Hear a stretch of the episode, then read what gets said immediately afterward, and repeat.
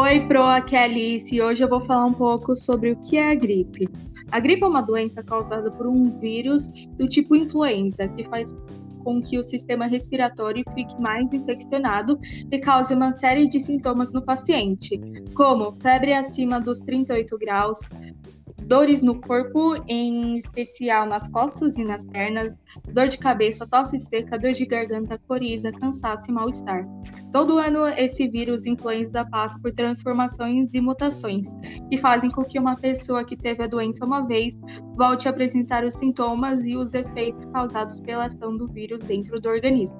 Caso os sintomas da gripe não sejam devidamente tratados, a doença pode evoluir para uma pneumonia. Oi, Pro, aqui é a Mayara e eu vou falar sobre os meios de contágio e as formas de tratamento. Os meios de contágio.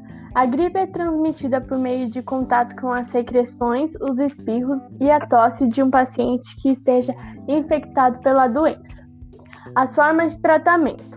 De modo geral, a gripe costuma ser autocontida, com seus sintomas diminuindo e desaparecendo até 10 dias depois do surgimento da doença. Não existem remédios para a gripe que matam o vírus, mas existem medicamentos que ajudam no alívio dos sintomas da gripe, como o controle da temperatura corporal e a diminuição da dor de cabeça e das dores no corpo. O paciente com gripe deve repousar e manter-se bem hidratado como forma de auxiliar seu próprio organismo a combater a doença. Também podem ser recomendados o uso de complementos de vitamina C que ajudam a fortalecer o sistema imunológico. Oi, Pro, aqui é a Mariana e vou falar sobre como prevenir a gripe. É possível adotar medidas para diminuir o risco de contrairmos a doença.